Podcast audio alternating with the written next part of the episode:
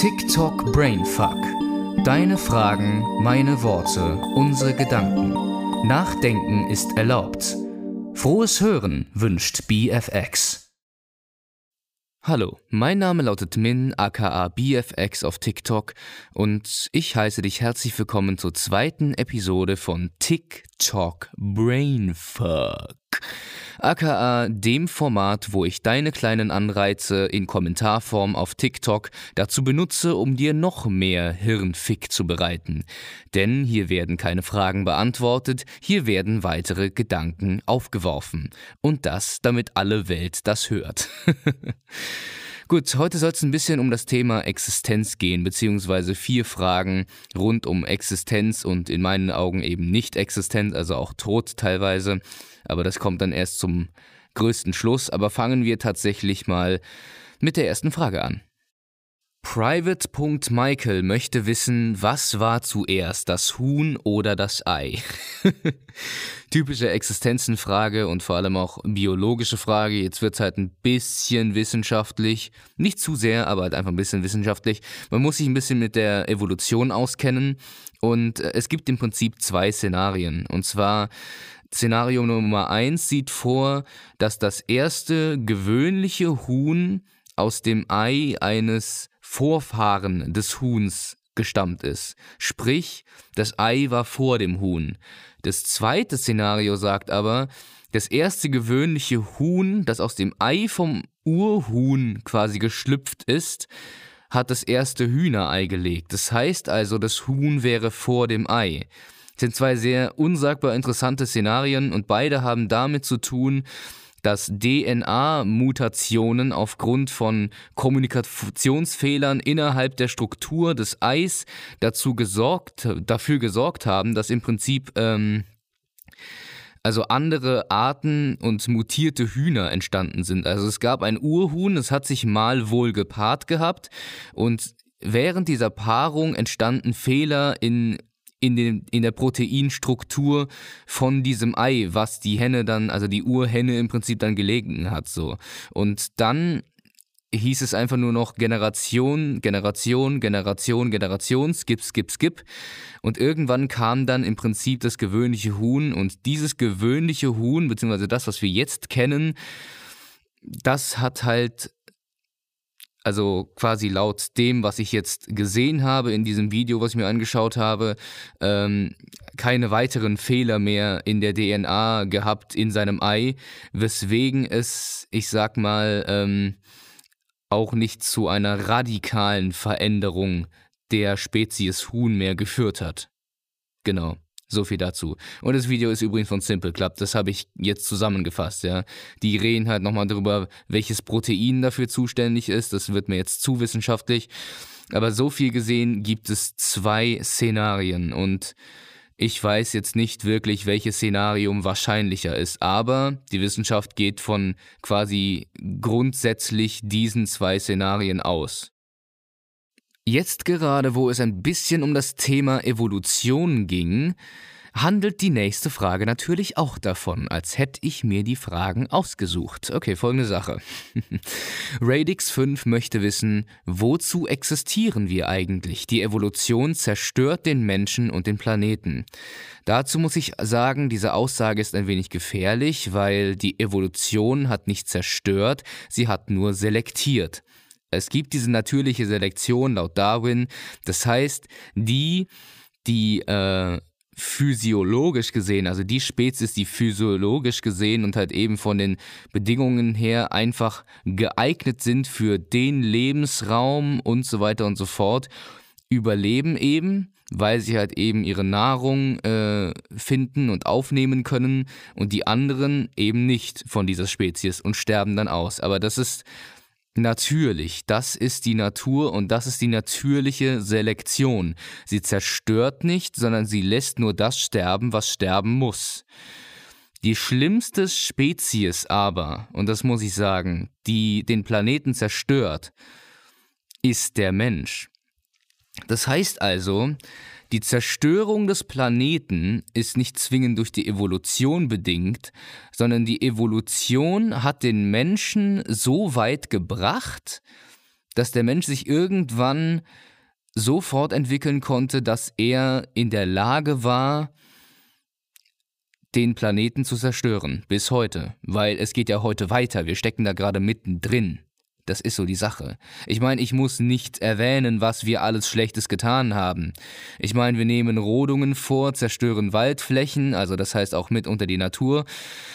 Wir haben unsere Industrie, wir beschädigen die Ozonschicht durch unsere Ausdünstungen, egal ob das jetzt der tägliche Konsum ist oder halt eben durch die Industrie, die halt einfach sehr, sehr, sehr, sehr unreine Stoffe in sich trägt bzw. produziert.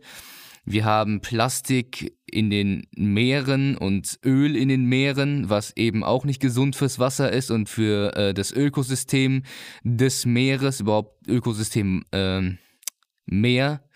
Und unser Fleischkonsum, wir naja, produzieren massig Fleisch und verbrauchen Agrarfläche und so weiter und so fort.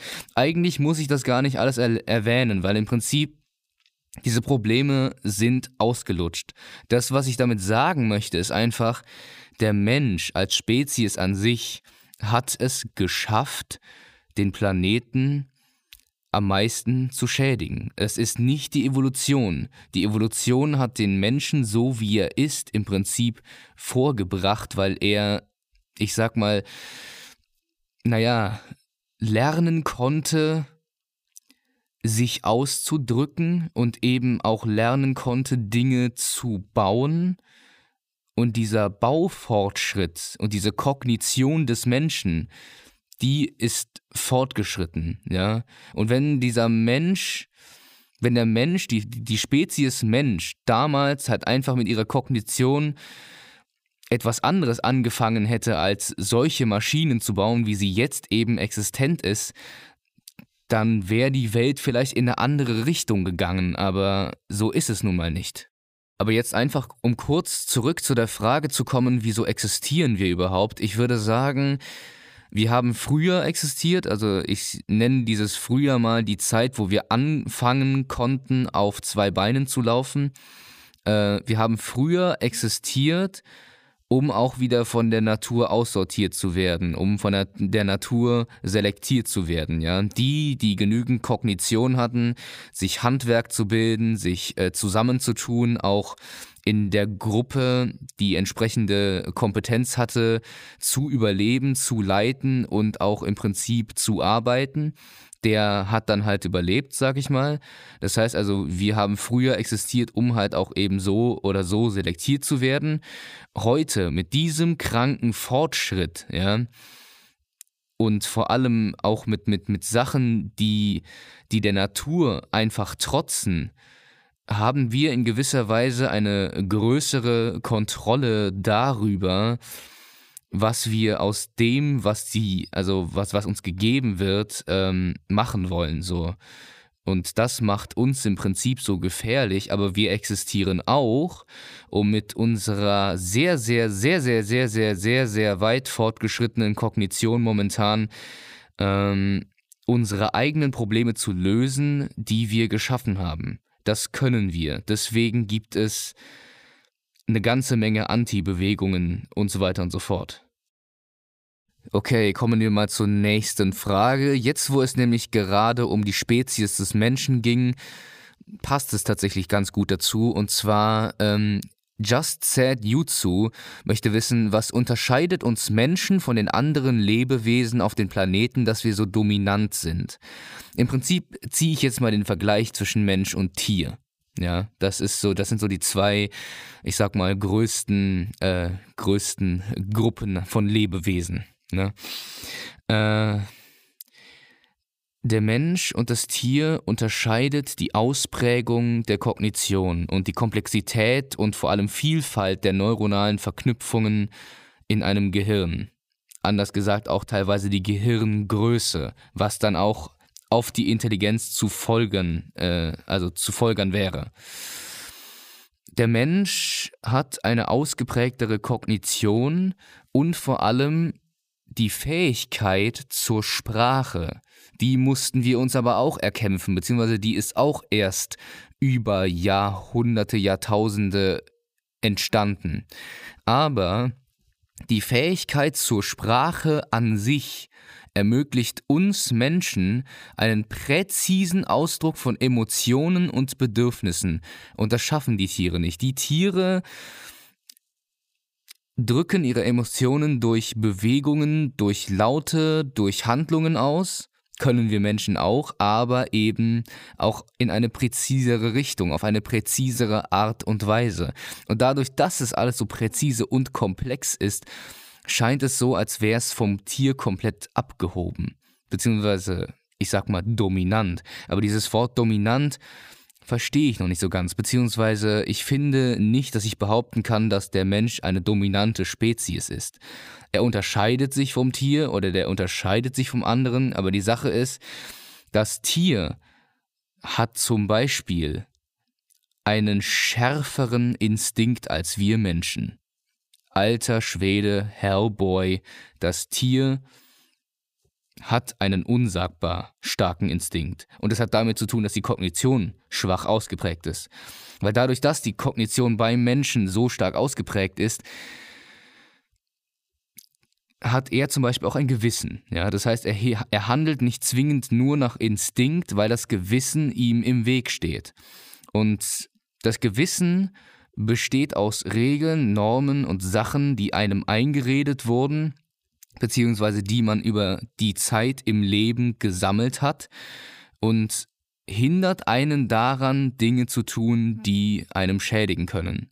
Und das macht das Gewissen und die Ratio des Menschen so aus.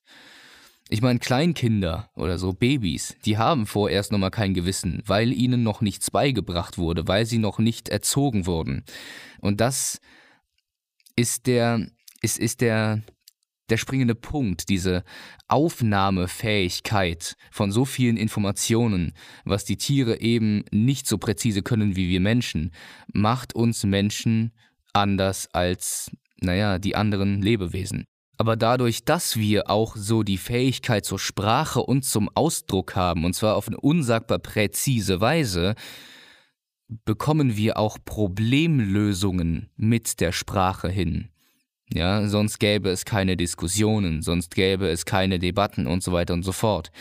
Es sind Ausdruckswege der Emotion, die ein Tier nicht erreichen kann, jedenfalls nicht mit der Komplexität. Ja?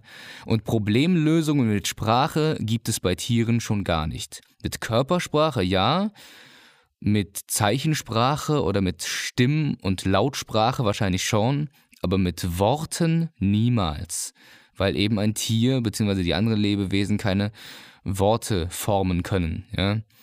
Problemlösung mit Worten und mit der Ratio. Das ist so eine Sache, die mich am Menschen am meisten anfixt, dass wir das können. Okay, kommen wir jetzt zur letzten Frage und auch der letzten Station dieser Folge hier. Wir haben jetzt drei Fragen lang über Existieren geredet. Jetzt können wir in der vierten Frage auch übers Nicht-Existieren reden. Anders gesagt, Tod. Und ähm, da kam der Wunsch von Tobias Siemens, dass ich ein bisschen über den Tod rede und ich habe mich gefragt, okay, wie kann ich das sogar noch mit anderen Fragen kombinieren? Und zwar Radix 5 müsste, äh, möchte wissen, was genau würde passieren mit unseren Seelen nach dem Tod? Alles Step for Step. Okay. Punkt 1. Tod und wie ich damit umgehe. Und warum habe ich das Nicht-Existenz genannt? Nicht-Existenz halt im Prinzip Nicht-Existenz der Seele oder des Geistes auf dieser Erde, weil er ja woanders hinwandert vorerst mal. Die körperliche Existenz bleibt noch bestehen. Du verwehst halt irgendwo unten in der Erde ohne Bewusstsein. Das heißt also, du bist noch da. So, so viel aber jetzt zu den theoretischen Sachen. Persönlich gesehen wie ist es zu sterben, beziehungsweise das Thema Tod an sich, wie gehe ich damit um? Und vor allem, wie ist es für mich zu sterben, beziehungsweise zu wissen, dass ich irgendwann sterben muss. Ich weiß nicht, ob äh, sich bei dir da in der Meinung Ähnlichkeiten auftun, aber ich persönlich habe im Moment noch, im Moment noch Angst vor dem Tod, weil ich gerade sehr, sehr, sehr, sehr, sehr, sehr, sehr, sehr, sehr, sehr große Pläne habe und Dinge mit mir und anderen Menschen vorhabe, die muss ich noch erledigen, bevor ich sterbe. Und wenn der Tod bei mir jetzt zu schnell eintreten würde, dann wäre das für mich überhaupt nichts Schönes und ich hätte einfach Angst. Ich hätte Angst vor allem vor einem schmerzhaften Tod, vor schmerzfreien Toden, vor allem vor dem sanften Entschlafen durch Altersschwäche. Davor habe ich weniger Angst, weil du dann einfach nicht mehr aufwachst. Aber vor sehr schmerzhaften Toden und vor allem vor sehr frühen Toden, kurz bevor man seine Ziele erreicht hat, vor diesen habe ich Angst. Und ähm, das ist für mich im Prinzip immer noch eine richtige Challenge. Sterben ist natürlich, aber in vielen Bedingungen und Hinsichten nicht immer schön, finde ich. Ja, äh, und zu der Frage, was genau nach dem Tod passiert, das wird natürlich sehr, sehr, sehr, sehr heiß diskutiert. Manche Religionen glauben an das Nirvana, manche Religionen glauben an den Himmel oder die Hölle und manche glauben an die Wiedergeburt oder Reinkarnation. Ich selber glaube an die Unendlichkeit der Seele, dass die Seele auch äh, schon sehr, sehr, sehr, sehr, sehr, sehr, sehr, sehr früh existiert hat. Also die Seele, die auch in mir wohnt. Das kann also sein, dass ich früher, auch vor ein paar tausend Jahren, jemand war. Und das ist quasi die Seele, beziehungsweise die Essenz von dem, was da in mir steckt, hat auch schon früher in einem anderen gesteckt. Daran glaube ich. Und das kommt auch ein bisschen von dem Buddhismus so. Also diese Reinkarnation, das heißt, das Leben an sich, also das Leben, das irdische Leben eines Menschen ist natürlich eine Strecke, ja, mathematisch gesehen. A ist die Geburt, B ist der Tod. Und halt der Mittelteil mit einem Punkt und Wende und so weiter und so fort, den man benennen kann. Aber A und B, Leben und Tod, das ist das irdische Leben des Menschen. Das Leben der Seele ist aber eine Gerade, mathematisch gesehen. Nicht mal eine Halbgerade, es hat dann irgendwo einen Anfang, sondern halt einfach nur eine Gerade. Eine Gerade, die keinen Anfang und kein Ende hat. Deswegen kann es auch schon sein, dass ich im Prinzip jemand vor 3000 Jahren war. Und natürlich weiß ich, beziehungsweise kenne ich dieses Leben nicht mehr, aber ich glaube daran und spüre es auch, dass natürlich Dinge in mir schlummern und Dinge in mir stecken, die äh, ich mir noch erklären muss. Und ähm, das, das macht diese These für mich auch so signifikant. Das macht das Ganze auch für mich so, so spaßig, so interessant, mal darüber nachzuforschen. Aber im Prinzip, wie gesagt, ich glaube an die Unendlichkeit der Seele und ich glaube an ähm, Reinkarnation nach dem Tod. So viel dazu. Das ist so meine These, was dann nach dem Tod kommen könnte. Wissen wird man das natürlich nicht, weil niemand, der tot ist, uns was davon erzählen kann. Und das ist ja das Spannende daran. Wir können uns 10.000 Jahre das Hirn darüber zerficken, ohne eine Antwort zu bekommen. Aber das, woran wir glauben und vor allem auch die These, was nach dem Tod kommt, kann uns Kraft geben. Oder uns eben entmutigen, was weiß ich. So, das war's mit dieser Folge hier. Die nächste Folge kommt übrigens wieder am nächsten Sonntag, also falls ihr weitere Anreize habt, schreibt sie unter meine TikToks. Und vor allem, wenn ihr euch wünscht, dass sie mal früher kommen, dann kann ich es natürlich versuchen mit den Uploads und so weiter und so fort. Ähm, keine Ahnung, wenn ihr, wenn ihr euch mehr wünscht oder eine, eine, engere Dichte, dann schreibt mir das am besten auch in die Kommentare. Ich probiere mich gerade im Moment ein bisschen aus und ich finde, dass Sonntag tatsächlich der legitimste Termin für so einen Podcast ist. Da hat sowieso kaum jemand was zu tun. So. Also, äh, ich hoffe, du hast diesen Podcast genossen und ich wünsche dir noch einen schönen Abend, Tag, Nacht oder was auch immer. Peace. Frohen Hirnfick noch, wünscht BFX.